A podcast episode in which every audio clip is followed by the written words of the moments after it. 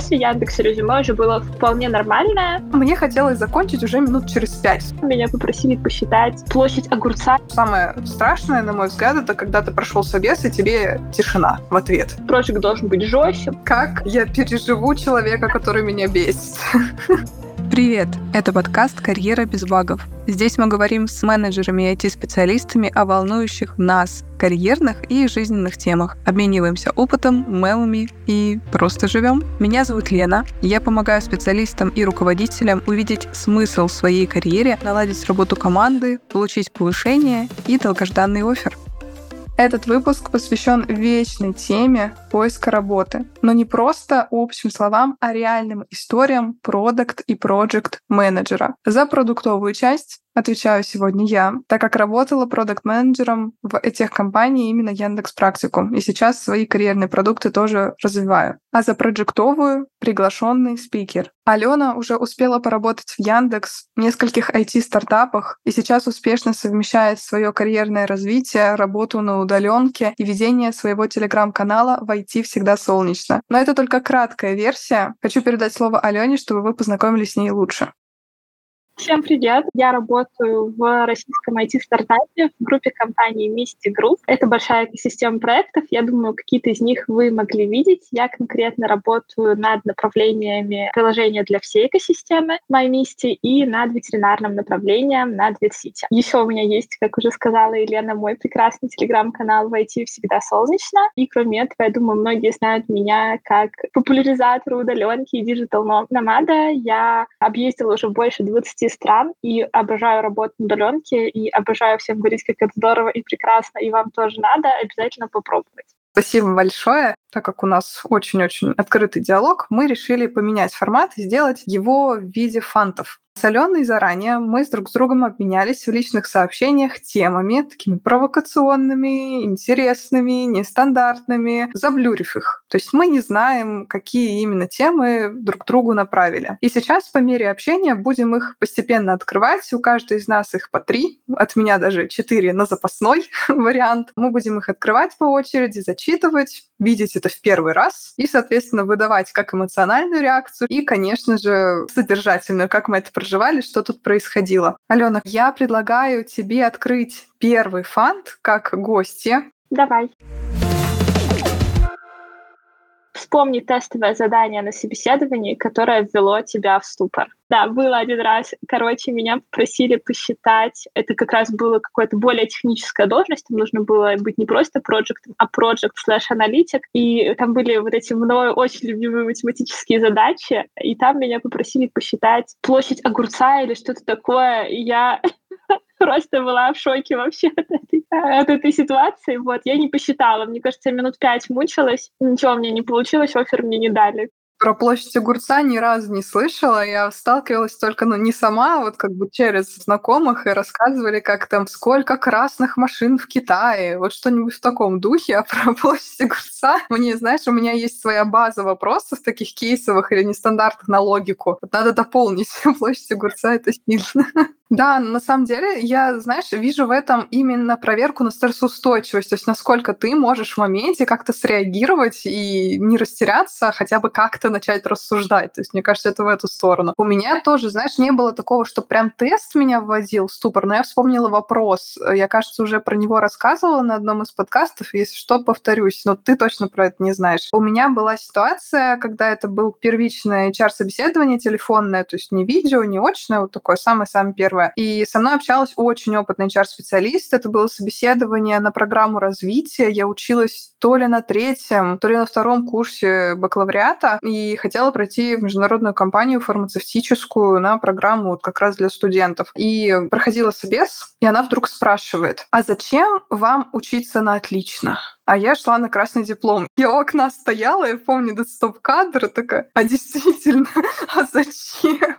У меня просто возник ступор, потому что, ну, как бы так получилось, у меня не было такой цели, просто так складывалось, мне нравилось учеба, училась как раз на управлении персоналом, все, сегодня про HR. Так складывалось, и мне нравилось, все было хорошо. Я выкрутилась там в итоге, ответила, что это, по сути, показывает, скажем так, то есть оценки в случае учебы — это некий результат. Мне важно приходить к результатам в работе, и вот это мой результат там качественной учебы. Но в моменте это был, конечно, такой конкретный ступор.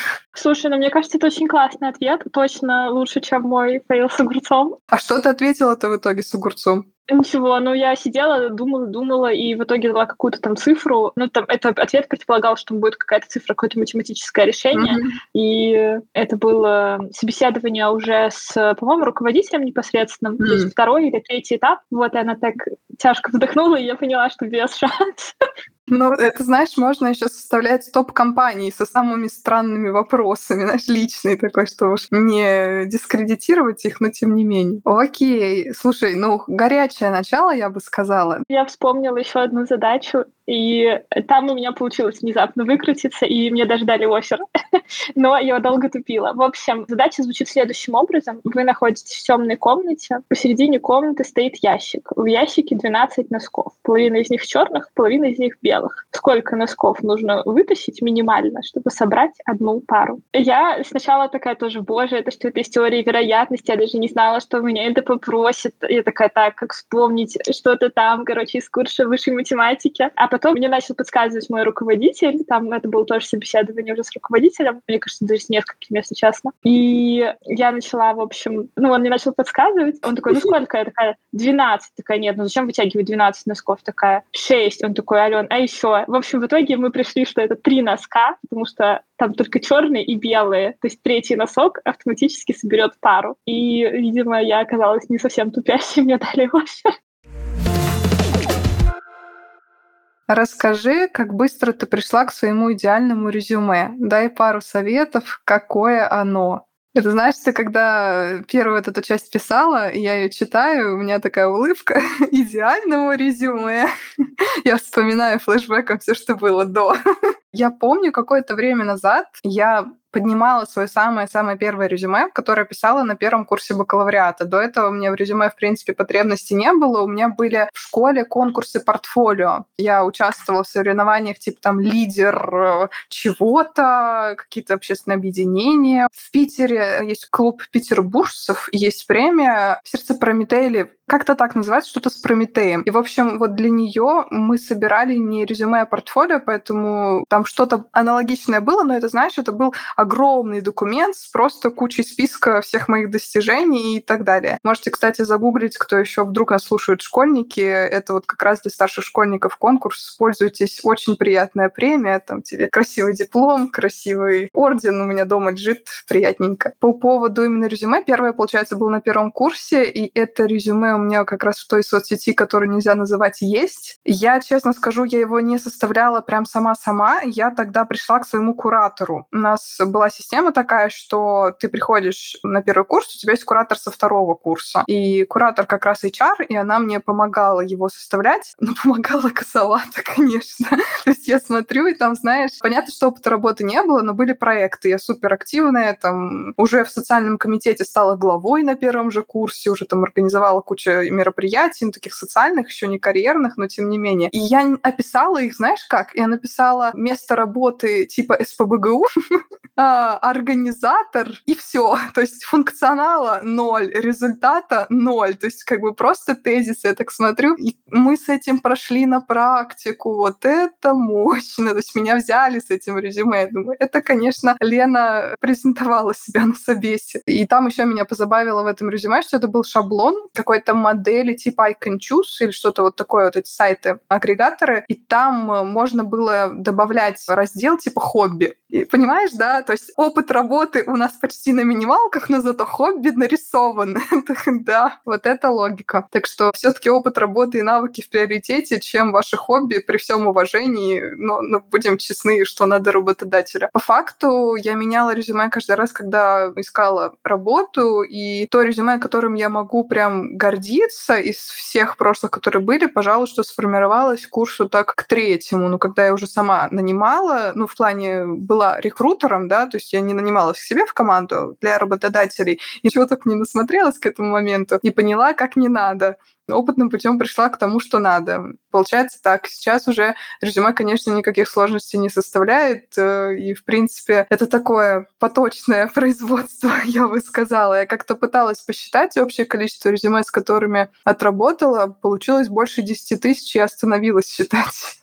Так что это очень весело. Расскажи про свои резюме самое первое резюме, но я уверена, оно было не очень. Но к хорошему резюме я пришла после того, как я закончила работать в Яндексе, я уже более-менее понимала, что нужно от меня этим людям. Я, кстати, не знаю, какое у меня было резюме, когда я отправляла его в Яндекс, у меня не сохранилась та версия. Но, наверное, оно было не такое ужасное, раз меня позвали. Я не знаю, как это получилось. Вот. Но после Яндекса резюме уже было вполне нормальное. Я общалась много и со своими коллегами, они меня консультировали, те, кто были на уровень повыше, и нанимали уже к тому моменту, и понимали, что требуется в резюме. И я уходила уже на руководящую должность, я искала Head of Support тогда, и меня взяли, да, я работала своим резюме, вот. И в целом с того момента именно структуру я не меняю, то есть оно мне достаточно нравится, достаточно хорошо перформит. Слушай, ну класс. А, кстати, по резюме, у тебя оно всегда было на русском, или ты в какой-то момент делала и на русском, русском, и на английском. У меня оно прямо сейчас есть и на русском, и на английском. Причем на русском это на резюме на одну профессию, а на английском на другую. Расскажу, почему так. Потому что какое-то время назад, ну, наверное, полгода, может быть, даже год, я думала, что я уйду из менеджмента в Data Science. И я закончила курс, и я, естественно, хотела искать на международном рынке. Я в тот момент была еще в Азии. В Азии, особенно в Малайзии, например, это очень популярное направление. Так что если вдруг нас слушают те, кто собирается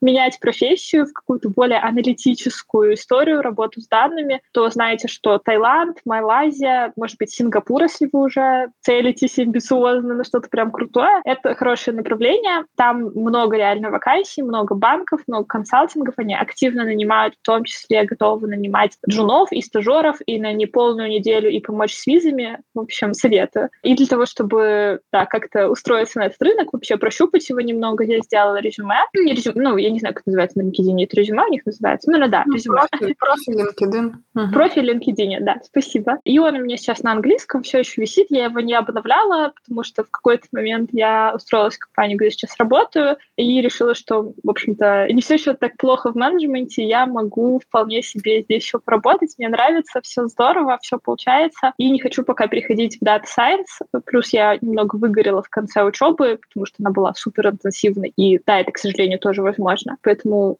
резюмируя коротко, резюме есть и на русском, и на английском. И на английском, кстати, тоже с похожей структурой я делала, как на русском. Оно вполне себе неплохо перформило. Мне писали с холодного поиска HR как раз азиатские, каких-то банков. Спрашивали, могу ли я проходить собеседование, доступна ли я для хайринга. Да, слушай, это вообще, мне кажется, тоже такая полезная вставочка у нас в эфире по поводу резюме на английском и LinkedIn, в принципе, круто, что ты про него напомнила. Я хочу тоже своего опыта поделиться, что у меня LinkedIn сейчас есть. Э, я его не супер активно веду, но он присутствует. Сейчас я в него возвращаюсь после перерыва. Была полностью в продукте, не была готова еще его вести. И мне даже в период, когда я его не вела, приходили приглашения на руководящие позиции просто потому, что оно составлено хорошо. То есть если вы займетесь своим резюме, пусть на HeadHunter, профилем LinkedIn, его один один раз соберетесь, нормально оформите, и потом будете поддерживать на уровне, оно может вам приносить классные оферы, даже когда вы не ставите вот эту надпись «Я open to work» в активном поиске. Так что это такой полезный пункт. Я предлагаю двигаться дальше. Давай твой фант будет теперь. Токсик. Самый неприятный кандидат в твою команду, с которым ты общалась. Кто это и что такого он сделал? Я много общалась с токсиками, которых наняли уже до меня, но вот так, чтобы прям на этапе со мной кто-то такой был. Мне кажется, короче, что у меня не было ни одного токсика на собеседовании, но я знаю, что было много токсиков у HR на собеседовании до меня. Просто вот они все, всех их отсеивали, ко мне никто токсично не доходили. Но я могу рассказать про, наверное, самое запоминающееся fail собеседование из найма, когда я нанимала. Давай, давай. Она не была токсиком, это была девушка. Это очень показательная история, к слову, о том, что ваш настрой решает. И иногда действительно не так важны ваши хард-скиллы, как ваши софт-скиллы. В общем, это была девушка. В качестве нанимающего менеджера была я и мой коллега тоже проект. Мы сидим вдвоем. Приходит она, у нее было какое-то неплохое резюме, насколько я помню. А, скрининг с HR она прошла нормально. И тут, я не знаю, может быть, это был неудачный день. Э, кстати, если у вас неудачный день, вот и реально нет никаких моральных сил, не бойтесь написать и перенести собеседование, потому что это лучше, чем прийти как она. Она пришла в настроении умирающего лебедя. У нее был очень грустный, монотонный голос, вот такой вот, все 40 минут собеседования. Это было просто невозможно. В какой-то момент мы начали с моим коллегой погружаться в сон буквально, потому что все ее ответы, может быть, они были неплохими, я уже, если честно, не помню, но они так тяжело давались для восприятия, потому что, ну вот с таким монотонным голосом, с такой грустной, печальной интонацией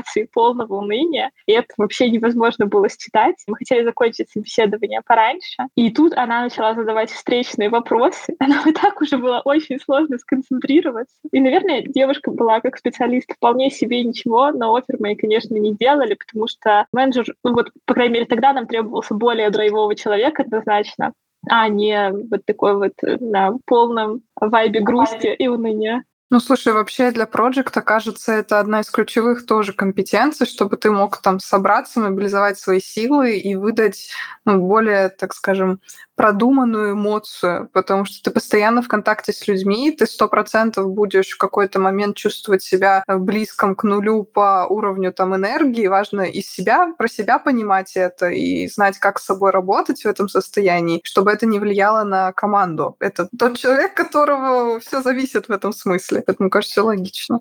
Да, я согласна. Проект действительно должен уметь иногда прям собраться. Нет ничего плохого в том, чтобы иногда сказать команде что-то в стиле «ребят, я не в ресурсе», ну, как сейчас это модно говорить, или просто, что у вас был плохой день. Я думаю, что вы работаете с такими же людьми, они вас поймут, не будут вас там требовать лишних улыбок. Но, конечно, от проекта, да, бывают такие моменты, но вот когда без вариантов, и все ожидают, что ты сейчас резко такой напряжешься и скажешь «всем здрасте, всем привет» на позитиве, и все будет ок. Ну да, это на самом деле такая ответственность руководителя. Я как раз, когда работала в практикуме, в Яндекс Практикум, переживала этапы одной там волны и другой волны, и вот этих всех историй, когда у тебя и своя команда, и тебе нужно перед ними держать лицо, еще и студенты, которые к вам пришли, и перед ними нужно держать лицо. Это, ну, честно говоря, это морально тяжело потому что ты с собой бы справился, у тебя как бы своя семья, своя жизнь есть, а тут на тебе такая ответственность. И я тут скорее не к тому, чтобы вызвать какие-то там сожаления или так далее, скорее к тому, чтобы призвать к пониманию того, на что вы идете. Если вы стремитесь быть руководителем или координатором каких-либо процессов, вам в любом случае нужно будет принимать правила. И в том числе на собесе это тоже проверяется. Вот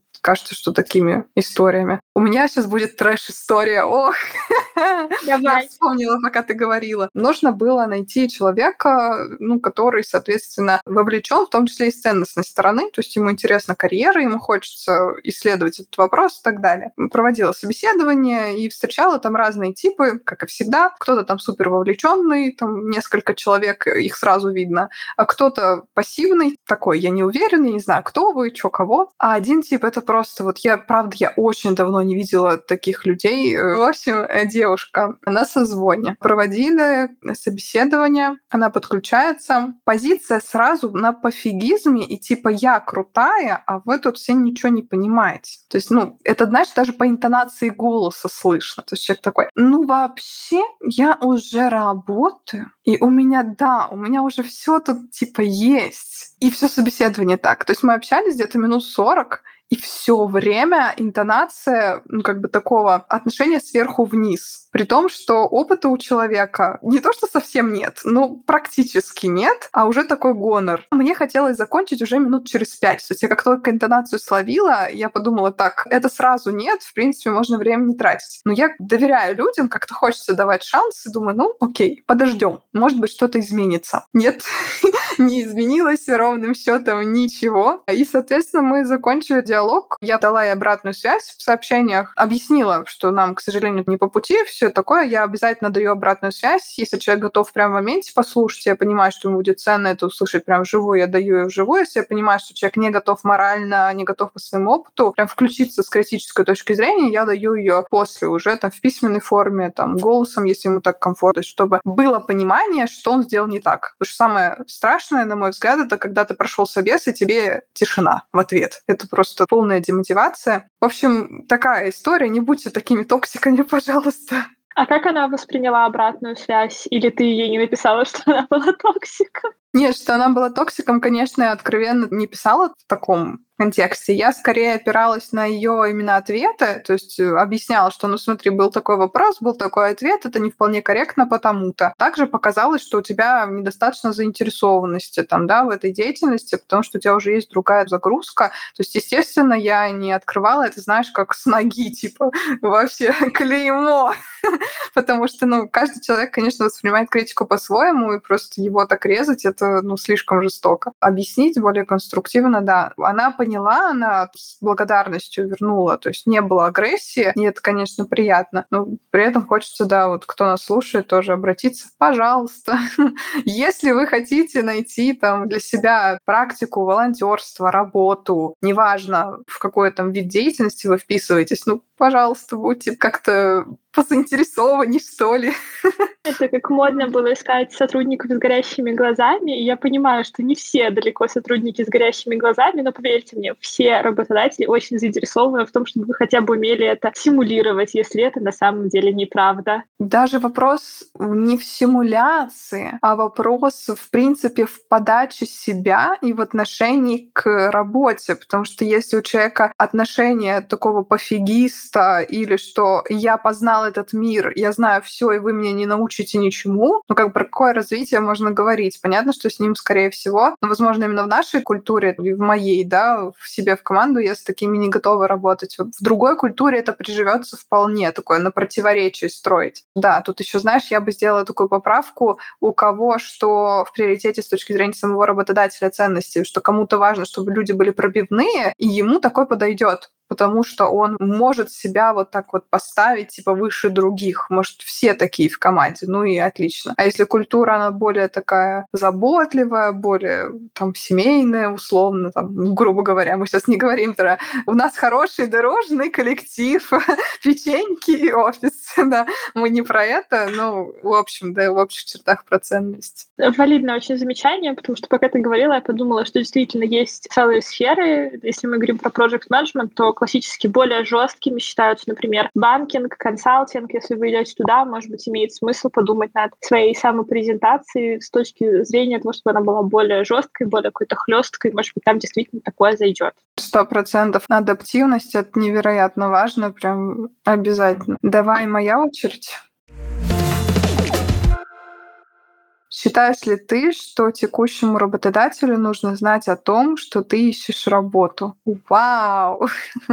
Вот это вопросик. Кажется, он довольно, ну, такой общий, да? Как бы как вообще строить свою тактику в открытую или говорить, что, ну, знаете, я пошла искать, собственно, или делать это втихую. Честно скажу, у меня в процессе работы ситуации вот такого там кризиса, что я в процессе работы ставила ультиматум и говорила, а я пошла, собственно, искать, э, вы, если что, там ждите. У меня такого вообще не было. Если вы понимаете, что развития в компании нет, у меня позиция как бы такая. Во-первых, быть честным с собой, почему ее нет? Нет, потому что вы не можете поговорить об этом, нет понимания, чего вы сами хотите. Тогда вопрос к себе, а чего я хочу, а что я могу, какие там перспективы карьерного роста есть. Бывает такое, что специалист там приходит на консультацию и говорит, Лен, я уже там 10 лет э, как проект, мне очень скучно, я не знаю, куда вообще двигаться, компания классная, ничего против не имею, но нет внутри культуры роста. То есть нет HR, который с ним сядет и разберется. Там, смотри, есть такой-такой трек, давай типа подумаем, что тебе подходит больше, сделай этот проект, и ты перейдешь. Ну, нет такого. И вот он сидит в ступоре. И, соответственно, если у вас что-то под подобное, лучше, конечно, с собой поработать, если нужно там с карьерным консультантом пообщаться или с ментором, то есть человеком, который уже выше вас на голову в той профессии, где вы есть, чтобы понять, а почему я не могу расти, если вам именно в своей профессии хочется дальше сделать шаг, а он почему-то не случается. И в таком случае, если вот да, мы базовую вот эту историю проработали, поняли, что там мне нужно туда-то и то-то, и видим, соответственно, варианты либо ротироваться внутри компании, либо идти на внешний рынок. Тут, соответственно, никто не мешает это делать параллельно, глобально говоря. Ну, то есть можно и про ротацию узнавать, и смотреть, что на рынке, чтобы просто понять, а как ценятся твои компетенции, насколько сложно найти сейчас работу на стороне или лучше в своей компании развиваться. Есть ли вообще в компании ротации, кстати говоря. Вполне возможно, что они не предусмотрены. Там, если это стартап, то чаще всего там количество мест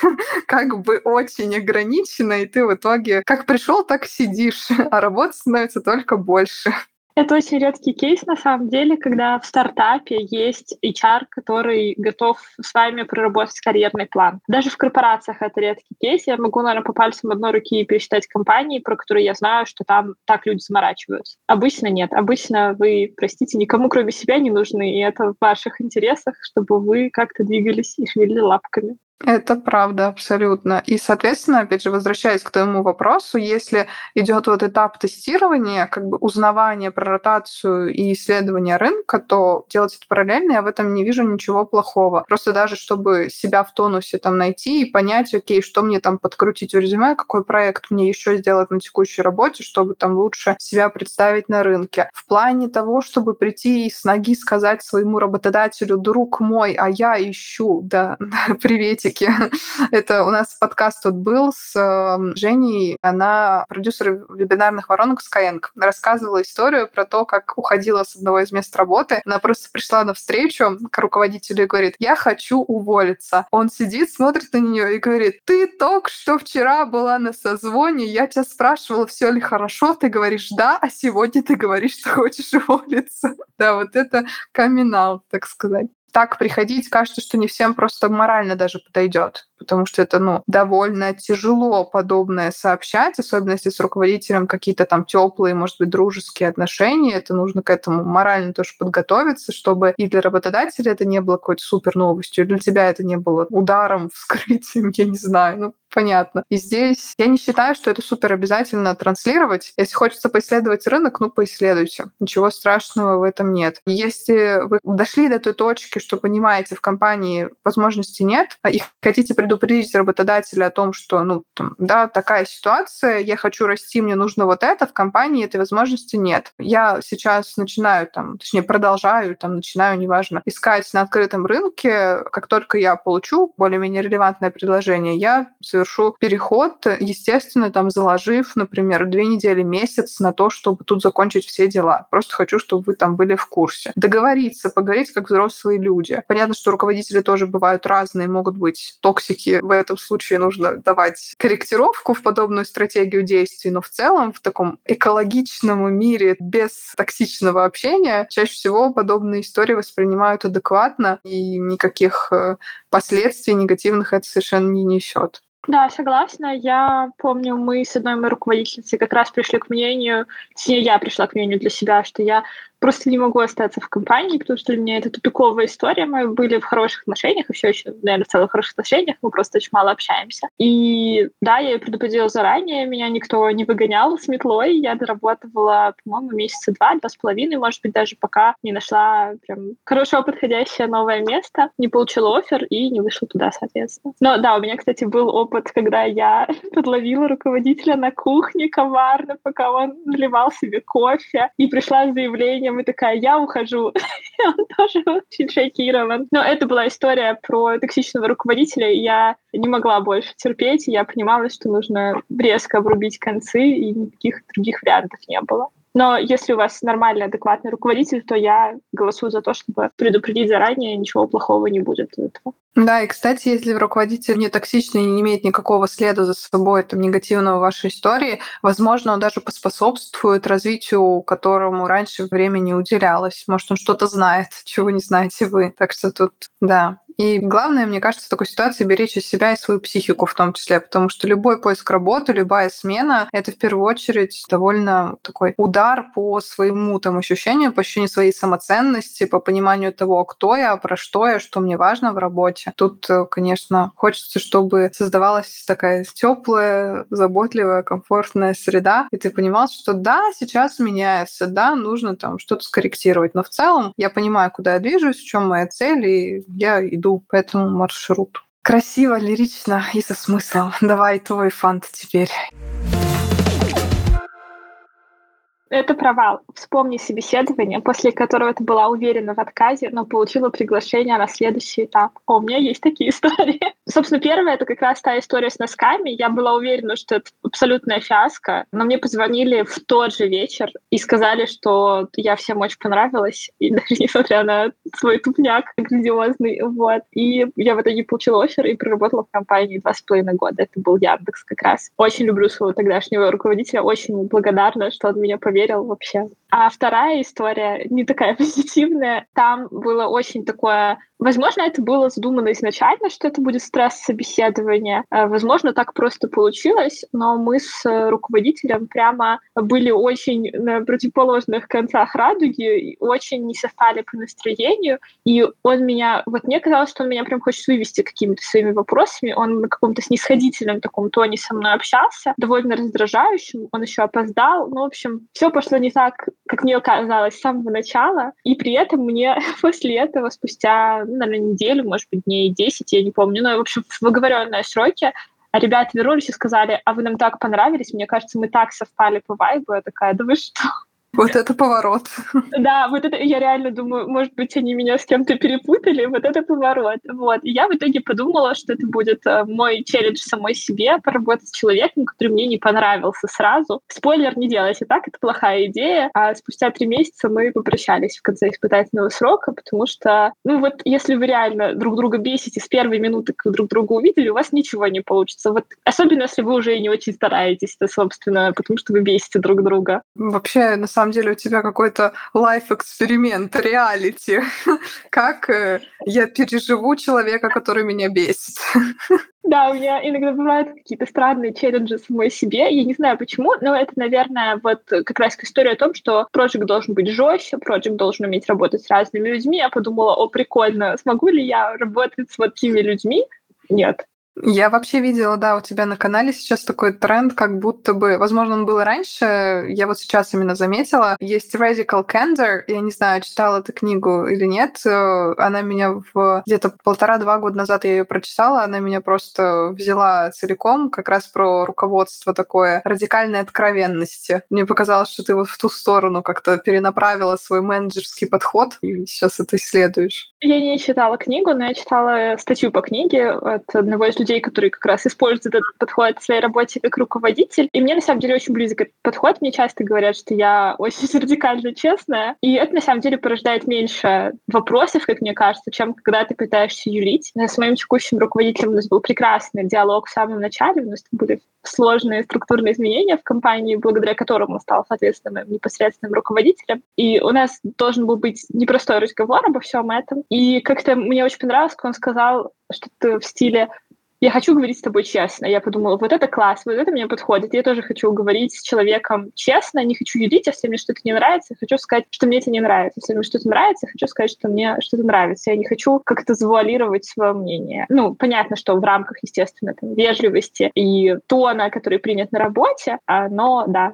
да, я тут, знаешь, хочу дополнить. Я полностью с тобой согласна по поводу такой честности. Понятно, что в любом случае она держится в рамках конструктивной критики, да, без каких-то там переходов на личности и так далее. У меня был этап, э, я думаю, что не буду называть работодателя, чтобы, опять же, не как-то не дискредитировать. У меня был очень кризисный момент в компании, когда, вот понимаешь, у тебя как будто бы... Вот э, у меня актуализировалась ситуация, когда о тебе никто не думает, ну, в плане вот карьерного развития. Ты понимаешь, чего ты хочешь примерно, но ты не понимаешь, как это можно реализовать в компании, и ты ходишь и стихийно ищешь кого-нибудь, кто тебе в это может рассказать. А тебе никто не рассказывает. И ты в итоге сидишь, и ты понимаешь, что всем искренне пофиг, и ты один, и никому ты не нужен, а приходишь на общие коллективные встречи, вот эти вот групповые, где там 300 человек, и все так классно, воодушевленно говорят о том, что мы про развитие, мы тут все такие классные, а ты просто сидишь и плачешь, потому что это вообще нереалистичная картинка. Я где-то месяц находилась в состоянии полного раздрая, я реально рыдала с каждой ситуации, которая происходила. Вот просто вот на вот так. Это было ужасно, и потом я где-то еще поработала какое-то время, и потом уже поняла, что надо делать ноги,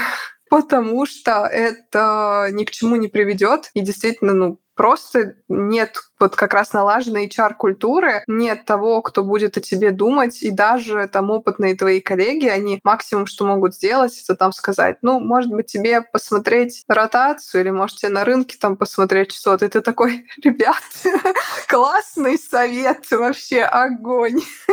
Это еще мини-вывод про то, что не бывает э, зефирных карьер. Если вы думаете, что это с вами что-то не так, может быть что-то не так в процессах компании, и это нормально. Это может быть даже не связано с вами. Вы можете работать просто как потрясающий профессионал, но такая структура, такой этап у организации, потому что бывают же разные, да, когда компания уже слажена, уже система построена, когда она только набирает. И еще много зависит от того, в каком контексте вы оказались. Согласна. И хочу сказать, что ужасно злюсь вообще, когда люди манипулируют на общих встречах вот этим вот чувством общности, что да, мы да, да. для вас, ради вас. Я слышала mm-hmm. и участвовала в достаточном количестве историй, когда это оказывалось таким феерическим враньем, что это просто... И это такое сразу разочарование в людях, которые и в топ-менеджменте, и в HR-директорах, которые это поддерживают, очень грустно. Мне нравится, что сейчас, по крайней мере, вот где я работаю в нашей компании, мы молодой стартап, мы честно об этом говорим, и мы честно говорим о том, что не все процессы могут быть идеально отлажены, но мы работаем над этим, мы стремимся, конечно, к тому, чтобы у нас была классная HR-культура, классные плюшки и все такое, и если пока этого нет, вам нужно подождать, но мы действительно делаем шаги в эту сторону. Я ценю такую честность в коммуникации с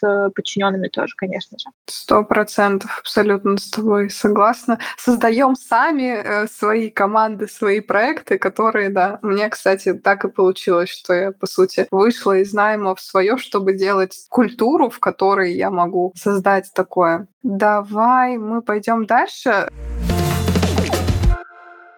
Какой самый неудачный опыт прохождения испытательного срока? Было ли так, что ты буквально через пару дней понимала, что это место не для тебя?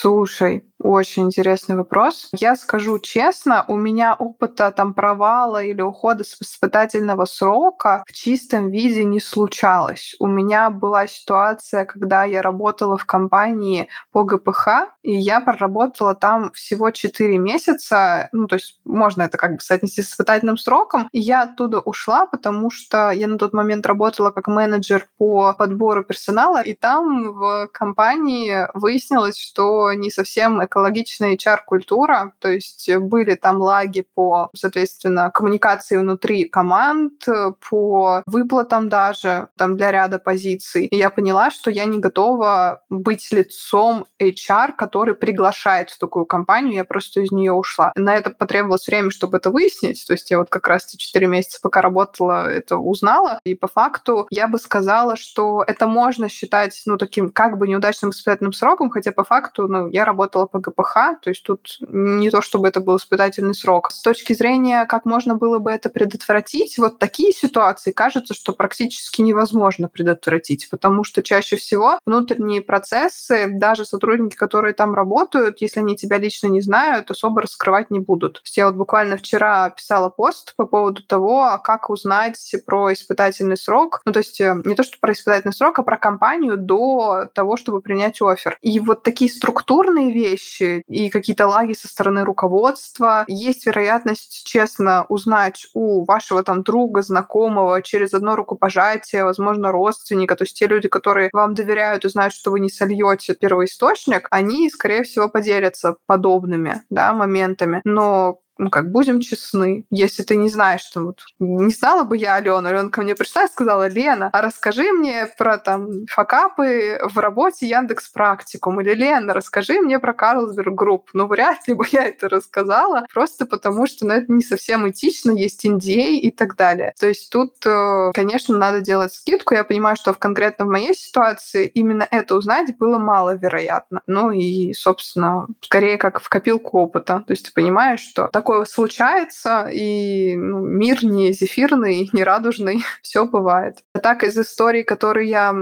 знаю по клиентам, у меня была в работе девушка, точнее уже женщина взрослая, у нее 10 лет опыта работы как бренд-менеджер. Она работала в компании, продвигала то, что связано с beauty, через вот какая-то digital-маркетинг. И обратилась для того, чтобы перейти. Хотела сменить место работы и, соответственно, получать и больше оплату и так далее. Мы с ней подготовились, там собеседование резюме, все как надо. Она получила офер в компанию. Я помню, тоже рассказывала в Нельзяграме про компанию. Очень-очень такая красивый бренд, бренд, э, там парфюм у них, свечи, все такое прям luxury. У них располагаются их анонсы о них в базар, в Татлер, вот такое все. Я так смотрела, думаю, ничего себе, мы вышли на новый уровень, Лена, нас люди вот куда трудоустраиваются. А мы с ней переписывались, и в конце испытательного срока она приняла решение оттуда уйти. А приняла она решение, потому что в компании оказались невыстроены процессы. Она до этого работала в более такой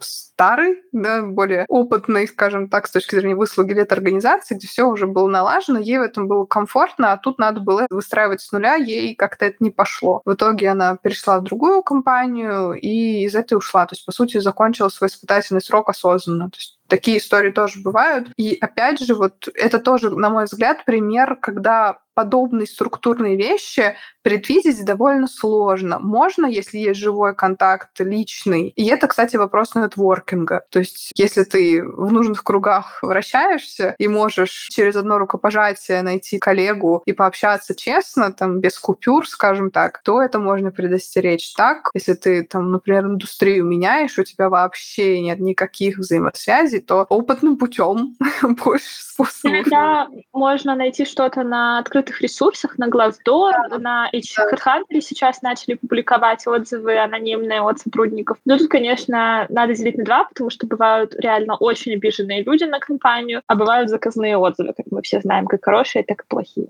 Да, есть еще сервисы по отзывам типа Dream Job. Я тоже вчера делилась этой ссылкой. Можно, да, действительно смотреть. И тут, опять же, ты от всего не застрахуешься, но будем честны. Кажется, что важно понять для себя ключевые моменты, которые ты не готов простить там условно для тебя критически важен карьерный рост. Соответственно, тебе нужно, чтобы в компании была развита либо ротация, либо рост сотрудника именно из твоей должности наверх. Как ты можешь это узнать? Ну, по факту это можно узнать у человека там через одно рукопожатие, тут вряд ли будут какие-то попытки скрыть, и плюс можно задать вопрос непосредственно на собеседовании креативный. Мне нравится очень вопрос. Расскажите, условно, что произошло с человеком, который ранее занимал эту должность? Понятно, можно не подвохом. Да, да, да. Но зато ты узнаешь либо куда он вырос и что есть возможность роста, либо что он ушел. А если он ушел, почему он ушел? То есть тут можно поиграть. А если скажут, что этого человека не было и должность новая, то тут вообще поле для творчества. А какое развитие вы видите у этого сотрудника? А зачем он? А он только сейчас на локальную задачу? Или вы хотите из него вырастить руководителя? То есть ты уже понимаешь, у меня был такой опыт найма стажера э, с позиции такого условно менеджера по развитию, и мы растили девочку, и я ей говорила сразу, смотри, мы хотим из тебя вырастить руководителя проекта. То есть ты сейчас стажер, чтобы ты потом координировала других стажеров. Мы сейчас с тобой три месяца пашем, ну, грубо говоря, да, чтобы ты могла взять первых стажеров. У нее такая мотивация была. Это просто вау. Прекрасно все складывалось и стало проектом. А у тебя был такой да, у меня было такое и не раз. Конечно же, у меня было такое вот в том месте, где я решила, что это будет потрясающий да, челлендж. Да. Там, угу. там еще было так смешно и нелепо. У этого руководителя просто не было времени на то, чтобы меня заанбордить. И я три дня, три дня своих рабочих, которые мне оплатили по немаленькой ставке, просто ничего не делала. Я сидела дома и собирала пазлы, потому что у меня не было ни одной рабочей задачи. Раз в день на полчаса я созванивалась с каким-то другим топ-менеджером, который мне говорил, блин, мы не знаем вообще ничего про твои задачи, если честно. Вот куда-то тебя наняли, мы даже не понимаем, куда. Это была идея вот того руководителя, наверное, сюда, но может быть и не сюда. Ты вот как узнаешь, расскажи нам, мы тогда тебе сможем конкретнее дать. Я собрала пазл наполовину. Он был очень большой. В общем, да, сразу было понятно, что все плохо, но я была очень упорная, дожила до конца трех месяцев тоже. Три с половиной месяца там в итоге отработала. И было еще дважды такое в маленьких стартапах. Один раз было, когда я прыгнула из э, Head of Support в Project Manager как раз. И там, во-первых, была у меня кризисная ситуация. Это я уходила из места, где был toxic босс. И мне было очень нужно какое-то место. И на собеседовании показалось, что ребята такие классные. И меня не смутило, что это стартап, что там, вероятно, плохо выстроены процессы. И я вообще не очень хорошо понимала, как менеджер, что я буду делать. Это была моя первая менеджерская работа. Я была просто счастлива, что я смогу наконец-то прыгнуть на эту ступеньку повыше и поменять должность. И спустя примерно там месяца полтора я стала понимать, что это, конечно, не совсем серьезно, что это не та сфера, которая мне нравится, именно продукты, которые мы делаем, которые я курирую как менеджер, и что в целом у компании действительно очень большие проблемы со всеми процессами, с которыми было только можно. Но я приняла волевое решение отработать по максимуму, сколько смогу, пока меня совсем все не доконает, потому что мне было нужно для резюме. Это был мой первый прыжок вот на эту должность, я должна была показать, что я продержусь. Я проработала 9 месяцев, мы расстались на хорошей ноте с руководителем, я даже с ним работала еще несколько раз потом, уже сильно потом, и ушла в классное место, так что иногда стоит потерпеть. Такой вот внезапный карьерный совет. Помните да. о себе в первую очередь. Готовы ли вы к этому морально? Да, да, потому что тут э, можно скатиться, если ты часто меняешь вот эти места работы в э, роль попрыгунчика. А попрыгунчиков HR э, очень-очень скептично относятся. Нельзя сказать, что категорически не любят, но когда ты замечаешь, что человек работал три месяца тут, три месяца тут, три месяца тут, ну, как бы вопросики возникают автоматически. Какой бы профессионал ни был, это странно. Поэтому, конечно, желательно, да, во-первых, выбирать и более избирательно самого работодателя, больше проводить research до того, как принимать офер, и, соответственно, выстраивать эти процессы. И, кстати, вот тут тоже в подкасте от Коворкинг соискателей у нас был выпуск, там была Женя уже упоминала, продюсер вебинарных воронок, и был у нас э, Вася, он senior project в Тинькофф. И он что сказал э, про себя? У него был этап вот тоже такой ухода с испытательного не очень хороший, и он после этого принял решение перед тем, как принять офер, если ему его дают, назначить встречу с руководителем, чтобы он всю эту встречу просто задавал вопросы. То есть его задача в том, чтобы выяснить до деталей, какая суть деятельности, каких результатов ожидается, как выстроены процессы. И я, если честно, такого раньше не слышала. То есть я больше склонялась к тому, чтобы в процессе собеседования задавать вопросы. Тут он, получается, сам инициирует. Я, если честно, не очень уверена, что стажерам, например, такое позволят сделать, типа выделить на них время, чтобы с ними отдельно созвониться. Но для уровня senior, middle плюс, пожалуй, что это более вероятно. Так что если вы уже туда перешли, можно еще и такую историю попробовать. Если работодатель располагает временем, чтобы с вами пообщаться, так тоже можно, конечно, попробовать э, выяснить детали. Это в любом случае будет супер полезно. Да, я согласна. Вообще старайтесь узнать максимум про ваш испытательный срок. Есть ли какие-то конкретные задачи, как вас будут оценивать? Есть ли вообще в компании какая-то система оценивания? Есть ли KPI или OKR или Review 360? В общем, постарайтесь узнать по максимуму, потому что это реально важно и повлияет и на вашу зарплату, и на вашу мотивацию, и на все-все-все. Да, супер. У нас такой, знаешь, цикличный разговор сегодня. Вышли из пользы, пришли опять в пользу, посмеялись и погрустили в процессе, такой спектр эмоций пережили. В конце каждого подкаста мы делимся рекомендациями от спикеров. Это может быть твоя не то что любимая, да, а просто книга, фильм, подкаст, который ты порекомендовала бы послушать, посмотреть, почитать нашим слушателям. И это может быть твое любимое место или занятие, которое дает тебе ресурс. То есть, ну вот то, что тебе позволяет восстановиться, потому что все истории, которые мы сейчас описали, они э, требовали либо такой подзарядки моральной, либо, ну, такого проживания определенного, да, даже если это в положительном смысле. Порекомендуешь, поделишься? Да, конечно, с радостью.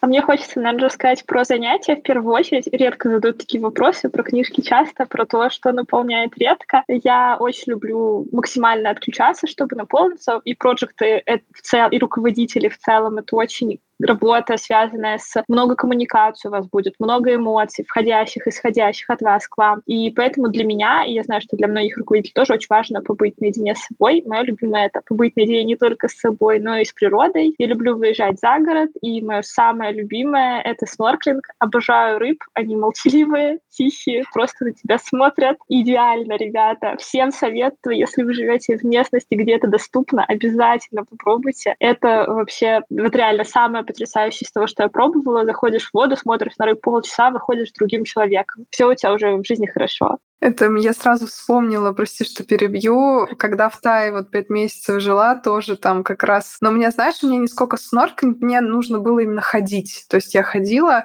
и в том числе там по воде, и мы приезжали на остров не сам, может быть, Самет, а может быть и не он. В общем, э, и там как раз гуляла, привели нас в бухту, и там вот бухта, в которой ты буквально там чуть выше колена вода, и там везде рыбы, и они разноцветные, и ты просто ходишь и такой, вау, вот это мир, и тебе очень хорошо, что прям поддерживаю. Да, обожаю рыб. Вообще обожаю любые этичные контакты с животными. В Тае я ездила на слоновий заповедник, тоже всем советую. Очень не советую поддерживать катание на слонах, но очень советую поддерживать все этичные способы взаимодействия с живым миром. Это классно, это очень наполняет. И, наверное, посоветую еще книгу и фильм мне кажется. У меня часто спрашивают про эйджизм в IT и про эйджизм в целом. Всем советую посмотреть фильм «Стажер». Клевый про эйджизм, про то, вообще неважно, на самом деле, сколько вам лет, вот если вы будете как человек из этого фильма, главный герой, то все у вас в жизни будет хорошо складываться, потому что вот он ровно обладает теми качествами, которыми должен обладать в том числе классный менеджер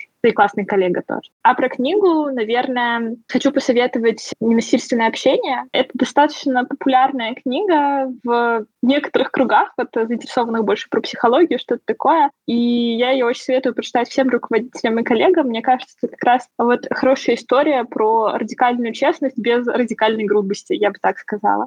Ален, спасибо тебе огромное за наш сегодняшний разговор. Мне, я скажу вот чисто от себя эмоционально, мне было безумно приятно и комфортно. Очень крутые истории, очень такой открытый диалог и рекомендации прямо в сердечко, что про рыбок, что про стажера, все поддерживаю. Мне кажется, мы с тобой поймали одну волну в этом смысле, это очень здорово. Давай я такой краткий итог подведу. Мы обсудили истории, которые касаются и резюме, и профиля LinkedIn, и прохождения испытательного короткого срока и подбора в команды. В общем, разное-разное было. Спасибо большое, что позвала. Было очень круто. Это мой первый подкаст, и мне кажется, он получился очень классным, очень таким заряженным. Действительно, был коннект. Хочу пожелать ребятам, всем, кто ищет э, работу в этом сезоне, да, не бояться и верить в себя, это самое главное. И все будет. Спасибо, что дослушал этот выпуск до конца. Подписывайся на наш подкаст, чтобы не пропустить новые выпуски, и выбирай любую удобную платформу для прослушивания. Мы доступны в iTunes, Яндекс Музыке, Google подкастах, Малве и YouTube. До встречи в новых выпусках. Твоя Лена.